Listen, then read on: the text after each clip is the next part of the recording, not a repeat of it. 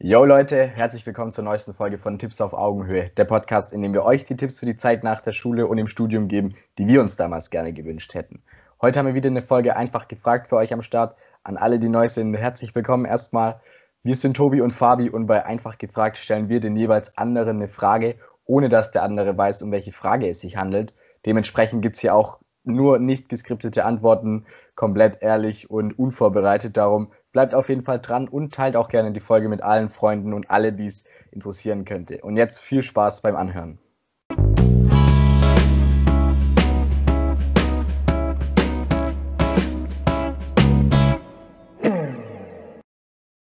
Yes, Tobi, meine Frage an dich ist, im, während dem Studium findet man ja immer wieder so kleine Helfer, sei es jetzt, keine Ahnung, ich sage jetzt mal einen Textmarker oder irgendeine App oder irgendein Programm für den PC.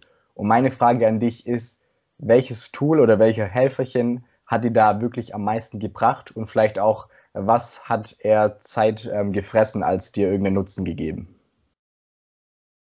Das ist eine sehr gute Frage. Also als kleiner Helfer, was ich mal hatte, was ich wirklich ziemlich gut fand, das war so eine Karteikarten-App. Die Beschreibung oder den Link dazu, den packen wir euch in die Beschreibung, weil ich weiß jetzt gerade leider nicht mehr auswendig, wie die heißt. Ähm, die war aber wirklich ziemlich cool, weil da konnte man quasi am Laptop, ah, jetzt weiß ich es wieder, sorry, Buffle hieß die App. Und mit Buffle konntet ihr oder könnt ihr quasi online, also im Explorer zum Beispiel oder in Safari, die Karteikarten anlegen. Das heißt, ihr stellt die Frage und Antwort könnt ihr da reinschreiben und zum Beispiel auch sowas wie Bilder. Und dann könnt ihr die einmal runterladen und könnt die dann immer offline am Handy oder so, sage ich mal, ähm, ja, durchklicken und auch mit verschiedenen Strategien sozusagen. Also wollt ihr jetzt 10 lernen, 20 lernen und so weiter. Und gerade wenn man dann viel in der S-Bahn oder so sitzt oder da Zeit verbringt, kann man sich super mit dem Thema beschäftigen. Was ich auch mal gemacht habe, war, ich habe mal eine Zeit lang, gerade wenn es ums Thema Vokabeln lernen ging, mir das aufgenommen, also so vorgesprochen und dann beim Joggen oder so angehört. Ich habe das am Anfang echt relativ gern gemacht, weil ich das eigentlich ziemlich cool fand, aber habe dann irgendwie gemerkt, dass es dann doch nichts bringt, weil ich beim Joggen doch lieber meine Ruhe haben möchte. Ich sag mal, wenn man die ganze Zeit nur beschallt wird, bringt es ja auch nichts. Aber vielleicht ist es ja für den einen oder anderen was, was man sonst vielleicht noch so als kleinen Helfer sehen kann. Textmarker hat, klar, hat Vorteile, ähm, aber meine Schrift kann ich eh nicht so gut lesen, von daher äh, war das jetzt nicht so hilfreich. Ähm, was ich vielleicht noch richtig praktisch fand, war immer ähm, Facebook, weil man in Facebook echt ganz viele alte WhatsApp, äh, alte Studentengruppen gefunden hat oder aktuelle Studentengruppen, wo ganz viele Altklausuren oder Fragen rund um die Klausur noch verscharrt waren. Ähm, ansonsten kleine Helfer, da meinst du jetzt eher sowas wie, also keine Nachhilfe oder sowas, oder? Nee, einfach sowas wie, wie du es gesagt hast, irgendwelche Apps, irgendwelche Programme, ähm, keine Ahnung, vielleicht hast du auch einen Kugelschreiber, der ähm, das aufschreibt, was du ihm diktierst oder sowas. Einfach so in die, in die Gadget-Richtung ein bisschen. Ach so.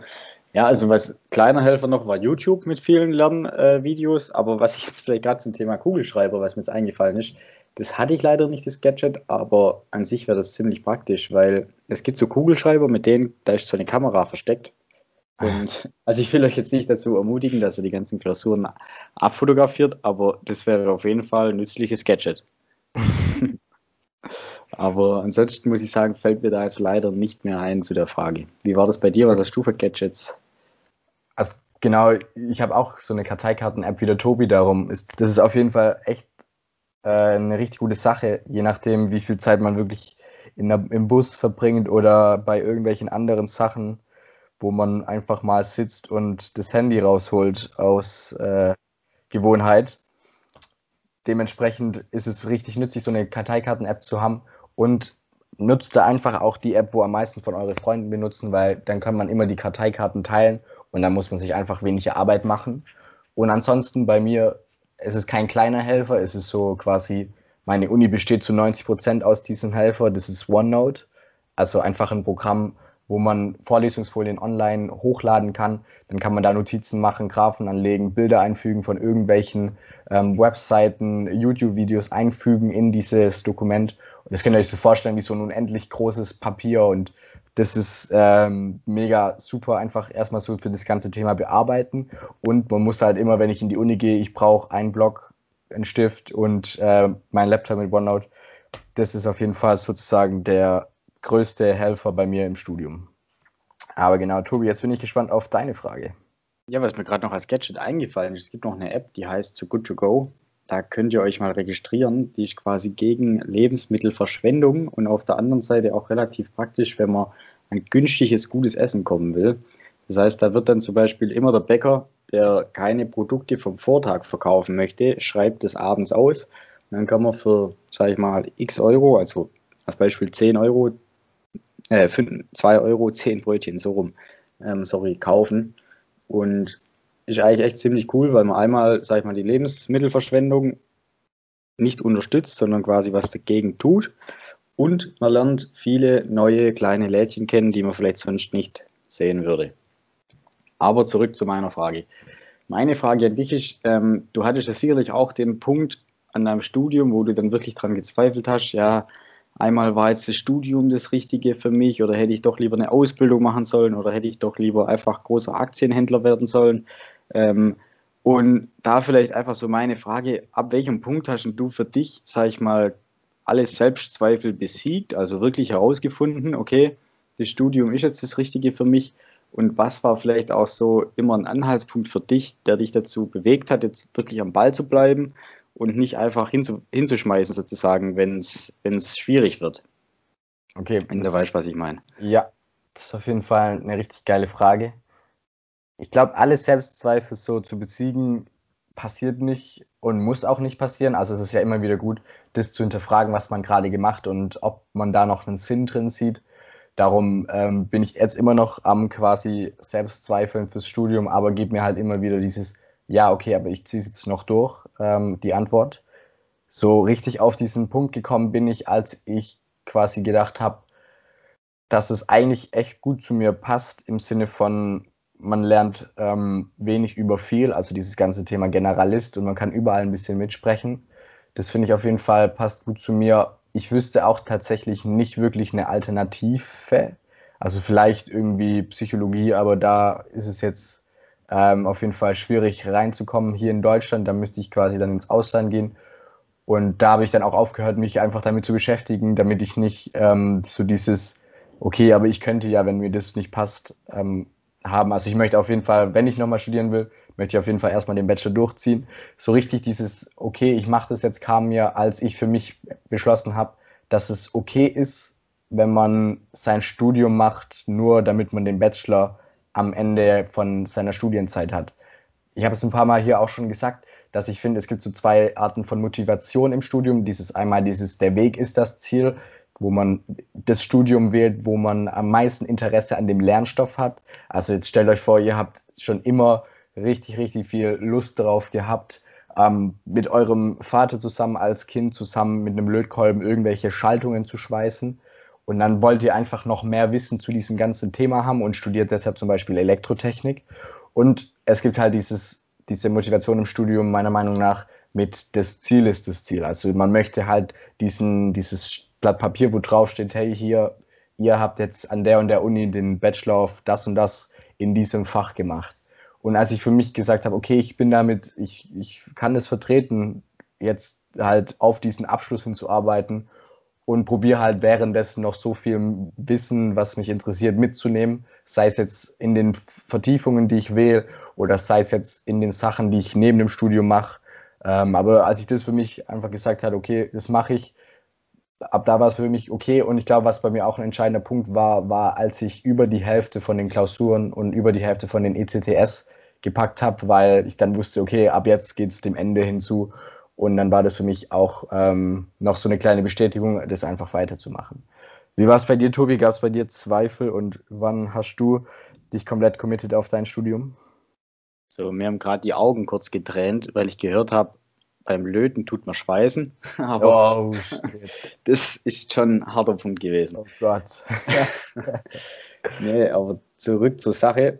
Also ich hatte auch immer wieder diese Selbstzweifel, sage ich mal, im Studium, weil ich es teilweise halt auch echt frustrierend fand oder dann ja, mir überlegt habe, wie viel aus dem Studium oder gerade alles, was ich dazu lerne, wie viel werde ich dazu überhaupt später noch brauchen oder so, weil ich schon eher etwas praxisorientierter sind, bin und dann halt immer so gedacht habe, das brauche ich doch eh alles mal nicht mehr.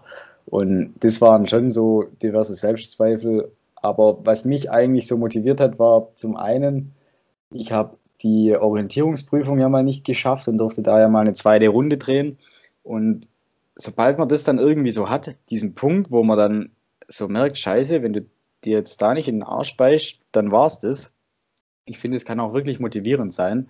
Und für mich hat es dann auch wirklich so, das war so das Signal, hey, Kerle, das ist jetzt, du bist ja nicht so blöd dafür. Einmal, du möchtest dir das ja nicht eingestehen vor, der, vor Freunden, Familie und so weiter und so fort.